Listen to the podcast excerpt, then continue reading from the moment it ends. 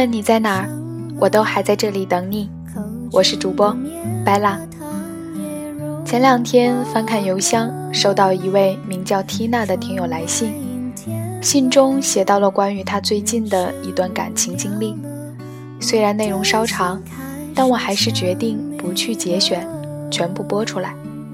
如果说电台的节目能够带给你些许力量与勇气，我希望他能始终陪伴着你，也谢谢你对我的信任，加油！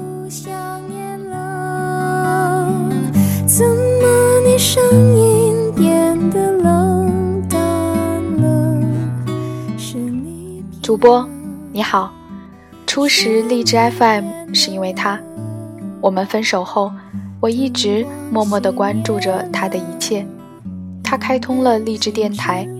我去听了他的所有节目，知道最近他要离开我们的城市了，我心里有些惆怅。我很想亲自跟他道一声一路顺风，可是我却没有这个勇气。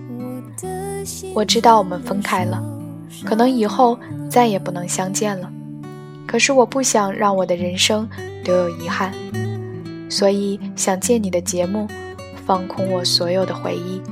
跟他道一声一路顺风，愿那座城市待你如我般温柔。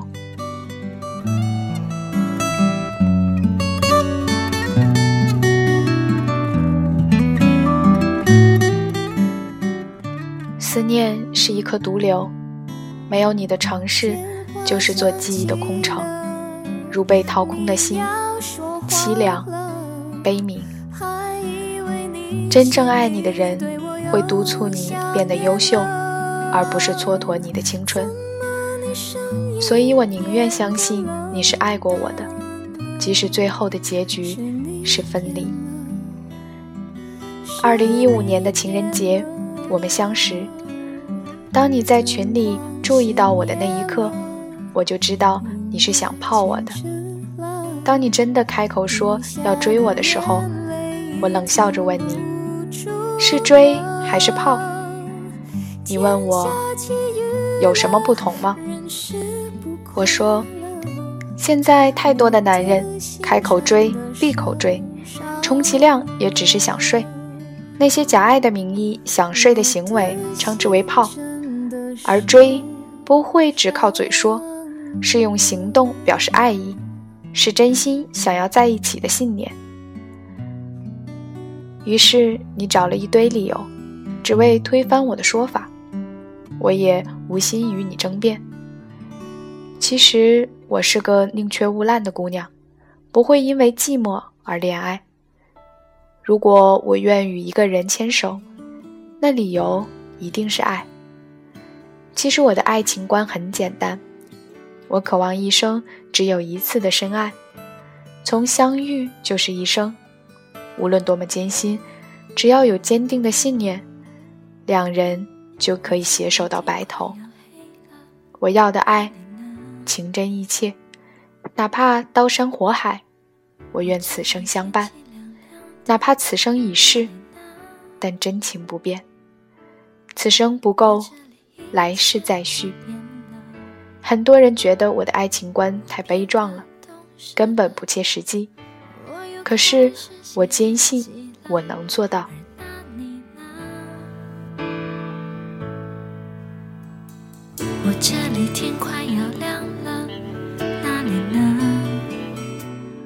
初识的那段日子，正是临近春节，所以大家都很闲，有的是时间来扯淡。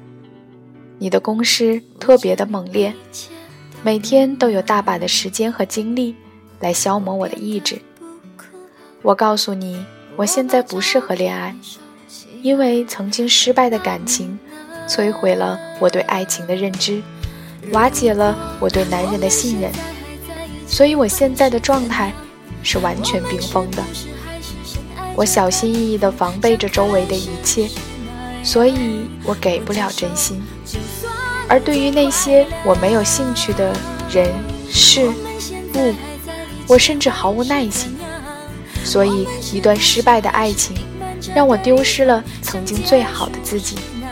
现在的我给不起任何人爱情，那我又何必去浪费别人的时间呢？你耐心地听完我的故事，那段让我差点以死来告祭的爱情，它蹉跎了我五年的青春，从此让我对爱丧失了信心。你说我为你的故事感动，听过之后感觉很心痛。你心疼那个曾经为爱奋不顾身的我，心疼那个被爱伤得体无完肤的我。我说，是我故事讲得太好，还是我的故事本身很动人？你说，因为那个听故事的人是我。如果我们早点相遇，可能我们的人生轨迹都会不一样。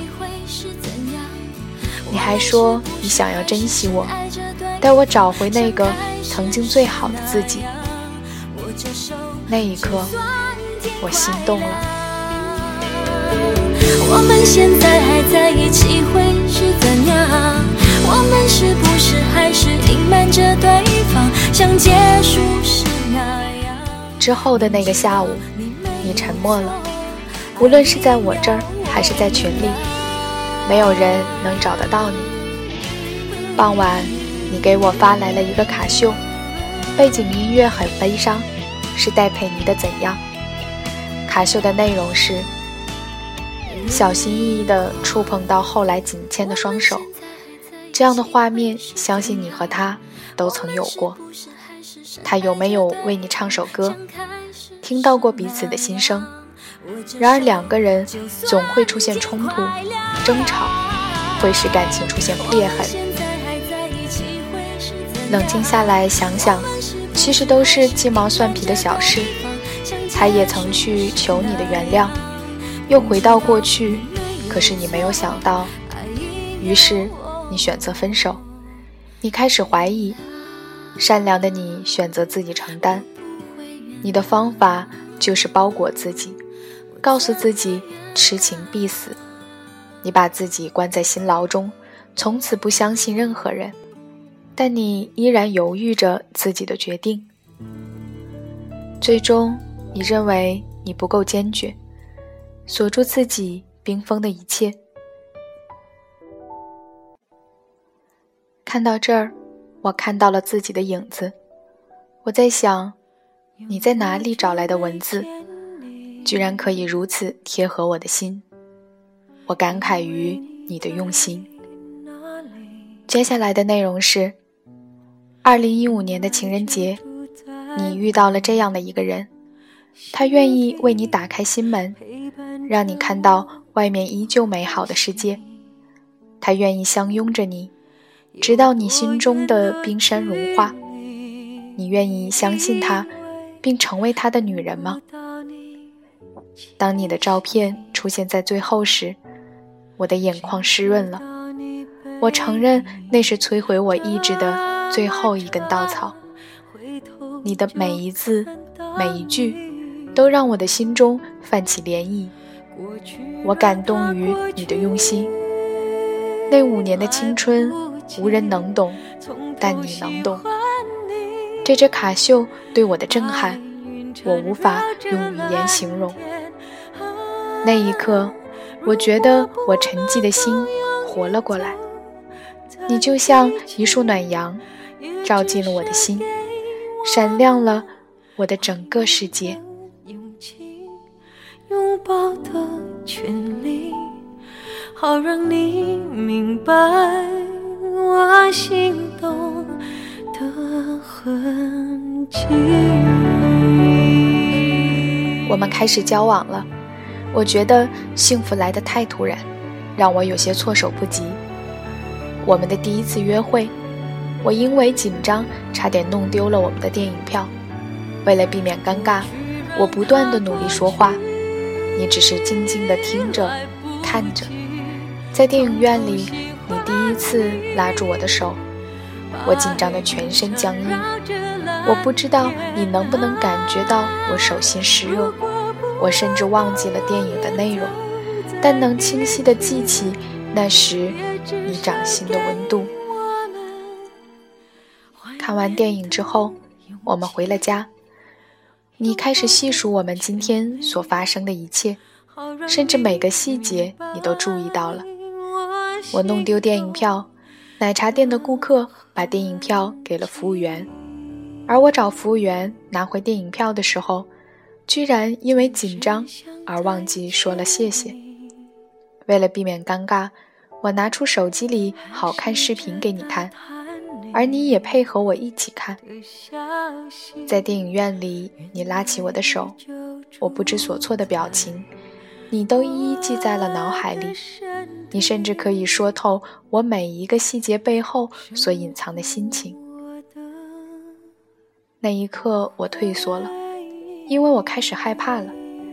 你太容易看穿一个人了，甚至我隐藏起来的紧张都会被你一眼看穿。原以为一个懂我的人才是最贴心的温暖，但是那一刻，我分明感觉到的是一股透心的寒意。我草草地结束了我们的对话，捂紧了被子，就像一只受到惊吓的蜗牛，拼命地往壳里缩，只为能更好地保护自己。我记得你曾经问过我：“你真的相信我吗？”当时我以为我相信你，可是那一刻的恐惧，我知道我对你还是有迟疑的。我怕你看穿我的软弱，看穿我的不堪一击，甚至看穿我因为开始喜欢你而有的自卑。我怕你会因此而变得不在乎我，我怕你因为看到我的不够完美而嫌弃我。把你准备好的台词全念一遍。我还在逞强。那一晚是我第一次为你无眠，我想了很久，最后我终于明白了，真正爱你的人会督促你变得优秀，而不是蹉跎你的青春。你能看穿我，是因为你懂我，你能指出我的问题。是因为你要帮我成长，帮我尽快找回那个曾经最好的自己。我想那一夜你也无法入眠，因为直到很晚，我都能看到你朋友圈更新的状态，都是关于我的。第二天，你说是你的方法不对，可能太直接了，没有考虑到我的感受。我说，我能理解。因为我知道你所做的一切都是为我好。之后，你对我说了北大桥的传说：男孩只要背着心爱的女孩走过北大桥，就可以一辈子不分开。你准备带我去实现这个传说。三月八号，当你背着我走过北大桥时。我真的相信你是想要一辈子跟我在一起的。其实我已经过了用耳朵来恋爱的年纪，我知道一切空口无凭的承诺都是说者无心，听者有意的玩笑。但当你用行动来证明你愿意与我实现一生的承诺时，我真的相信我们这辈子都不会分开了。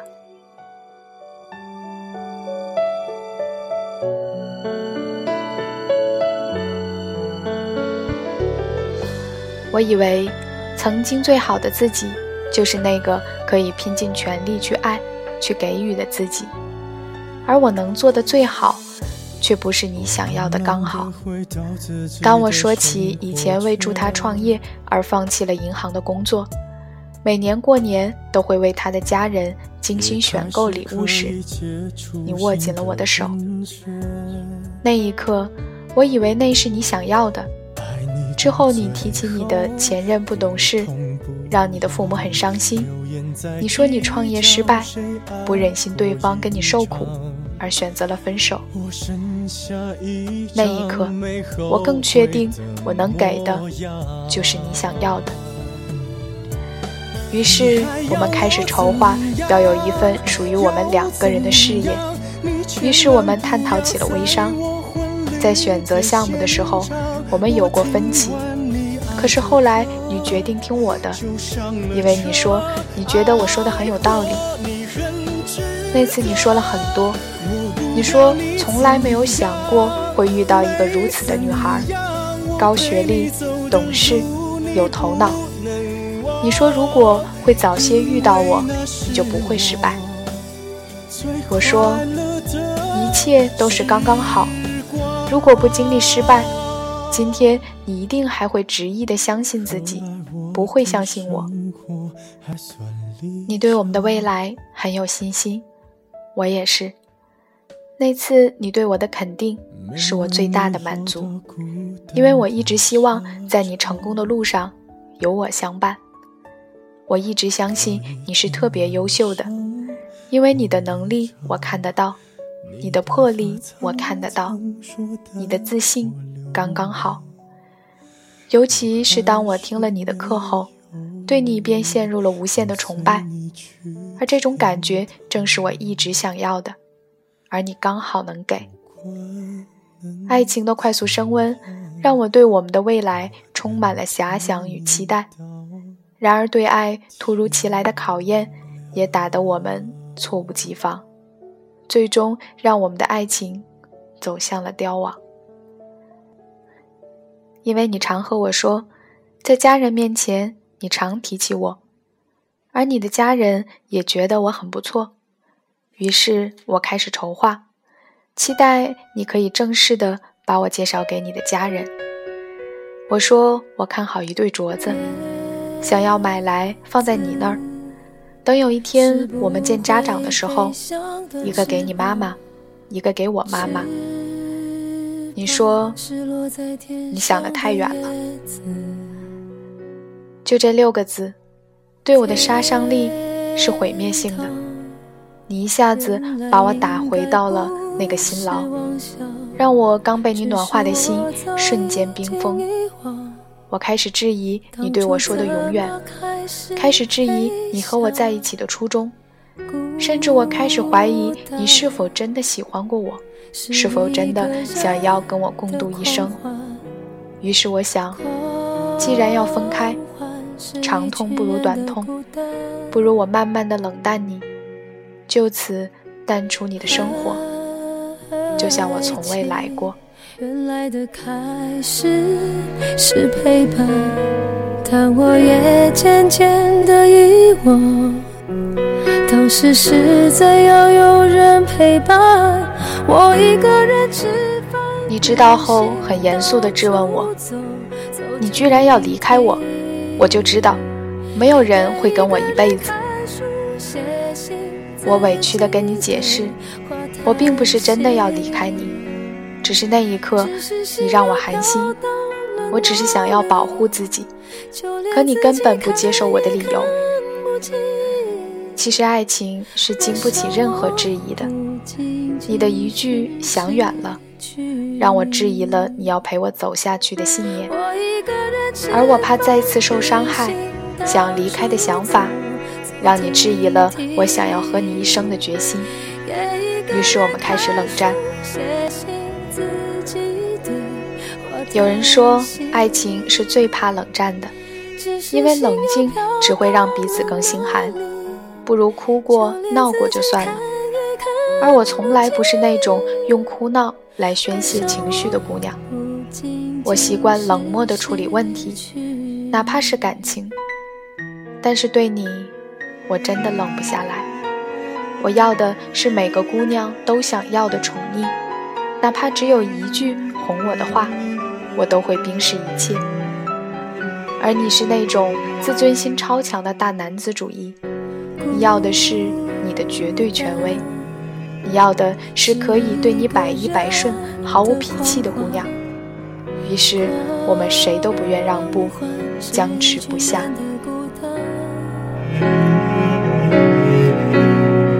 爱情原来的开始是陪伴，在爱情中，我们都想要证明对方更在乎自己。所以我们才会以不同的方式来互相折磨，以为只有让对方心痛，才能证明真的爱过。于是我问你，看到我难过，你心疼吗？你说不心疼。我问你，那你真的喜欢我吗？你说这跟喜欢无关，即使再喜欢一个人，也不会因此而感到心疼。我开始怀疑说这些话的你，和那个曾经因为我不小心划破手指而心疼不已的你，是一个人吗？我开始疑惑，是什么偷走了我们的爱情？有一天，你给我看了爱杜的对戒，你问我喜欢吗？我说太贵了，我不要。你说我只是问你喜不喜欢。我说喜欢。我以为我们的感情正在回暖，可是你说我们这样有意思吗？我说我们不是一直都这样吗？你说是这样吗？开始时是这样吗？你说我根本不了解你，不知道你想要的是什么，这样下去只会让彼此更痛苦。我说：“如果这是你的决定，我尊重你的选择。从此以后不再打扰。”你没有半句挽留。于是那晚，我再次无眠。我屏蔽了你的朋友权限，对你不可见了，而你却因此把我删除了。我偷偷的上了我的小号，庆幸的是你。没有一起删除。三天后，你的朋友圈晒出了那枚为我而买的爱度对戒。我看到后泣不成声。我想到你说的北大桥的传说，想到你买这枚对戒时可能想到的永远，我再也无法压抑自己的情绪。我打通了你的电话。可是几次都被你挂断了，最后你在微信上回我，不是说好的不再打扰吗？我这里天快要亮了，哪里呢？我这里天气很炎热，哪里呢？那一刻，我知道我们真的结束了。有人说。如果真的放不下，就去努力一次，但仅此一次。努力一次是为了证明爱，但仅此一次是为了不再犯贱。我放下了所有的骄傲与自尊，只为了证明我爱你。同样，也验证了你只是爱过我。之后，我删除了你所有的联系方式。我以为这样就可以让你消失在我的世界里，可是我还是放不下你。我会通过各种方法去关注你，只是这一次，我真的不会再打扰你了。那一天，知道你要去另外一座城市，我还是哭了一夜，因为我知道，也许过了那一夜，我们真的要天涯陌路了，从此不再相见。于是，在这个没有你的城市里，霓虹不再闪耀，夜色不再迷人，只剩下残月孤城和那个迷失的我，放空了对于我们的所有回忆。是不是思念的毒瘤就不会再蔓延？最后，只愿那座城市待你如我般温柔，Tina。而那你呢？如果我们现在还在一起，会是怎样？我们是不是还是深爱着对方，像开始时那样？握着手，就算天快亮。我们现在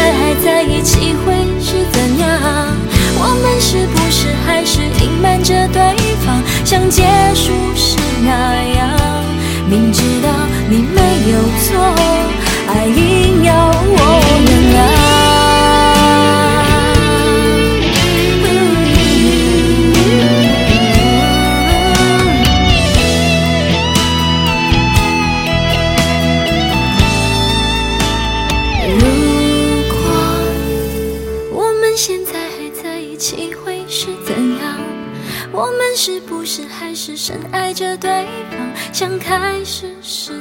样握着手，就算天快亮。